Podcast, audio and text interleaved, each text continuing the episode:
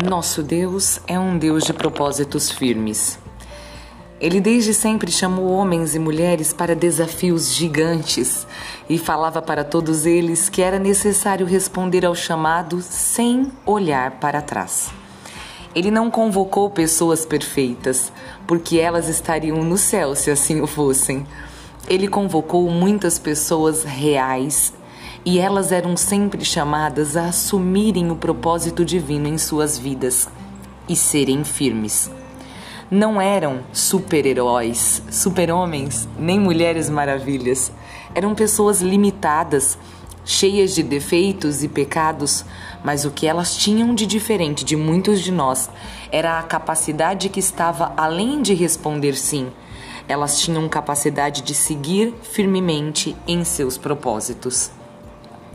Apenas aqueles que seguem firmes são capazes de realizar algo.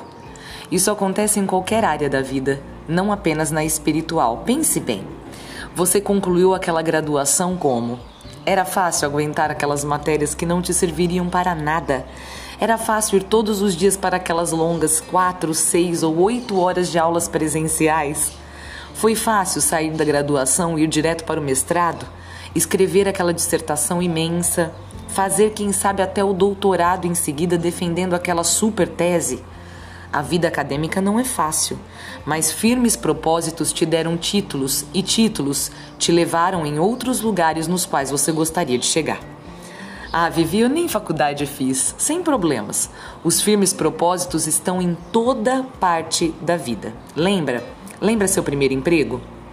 Você era o que chamam do que? De escraviário?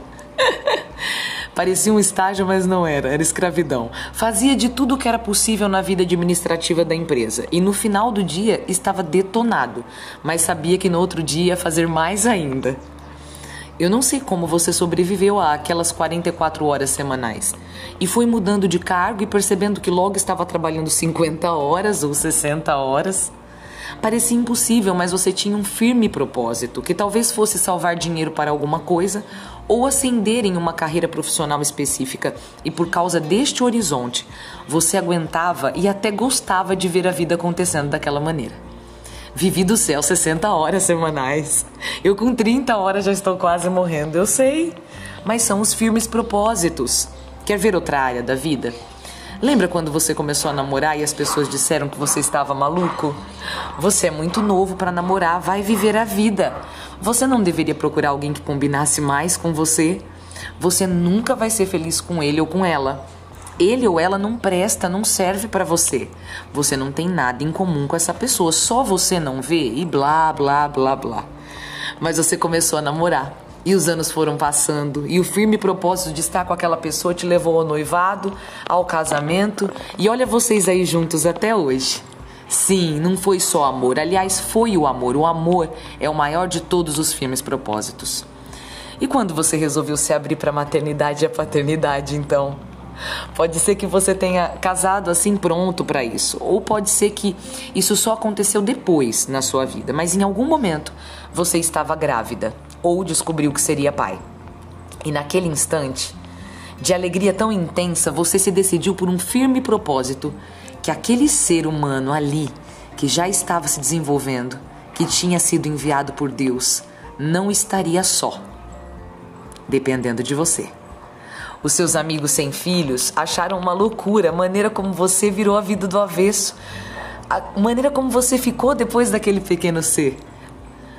Você não dormia mais, não comia mais como antes. Lazer, então, ah, era muito secundário. Mas você tinha o firme propósito de ser mãe, de ser pai, de amar e proteger aquela criança e nada mais era tão importante para você. Temos firmes propósitos em tudo na vida, inclusive na vida espiritual. Algumas pessoas têm um propósito tão firme de estar com Jesus que elas fazem qualquer coisa para que isso aconteça. Elas acordam de madrugada, elas deixam de ir a lugares para estar com Jesus, elas mudam a vida toda para colocar a vida em Cristo na rotina. Elas deixam vícios, elas deixam pessoas, elas radicalizam nas escolhas para seguir o Cristo. E por quê? E para quê? Por ter um firme propósito, para conseguir realizar o propósito. O Senhor hoje nos pede um propósito diferente, o propósito da confiança em sua ação. Ele disse assim aos discípulos e hoje nos diz do mesmo modo: Fazei o firme propósito de não planejar com antecedência a própria defesa, porque eu vos darei palavras tão acertadas que nenhum dos inimigos vos poderá resistir ou abater. É sobre este propósito o podcast de hoje.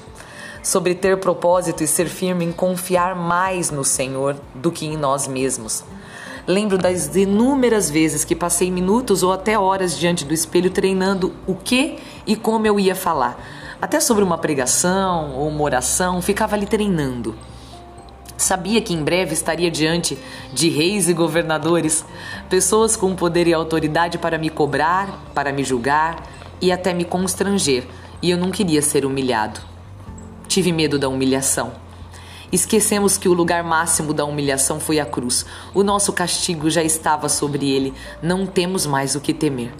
Nenhum poderoso tem mais poder e autoridade que nosso Senhor Jesus Cristo, aquele único que tem o poder eterno. Precisamos confiar que a palavra certa virá do alto. Precisamos perder menos tempo com defesas humanas e investir mais no relacionamento com aquele que nos defenderá.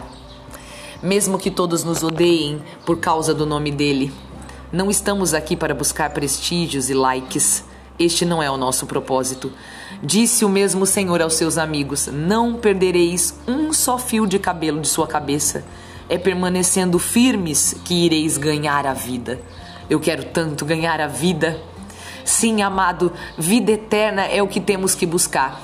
E isso é conquista para os firmes.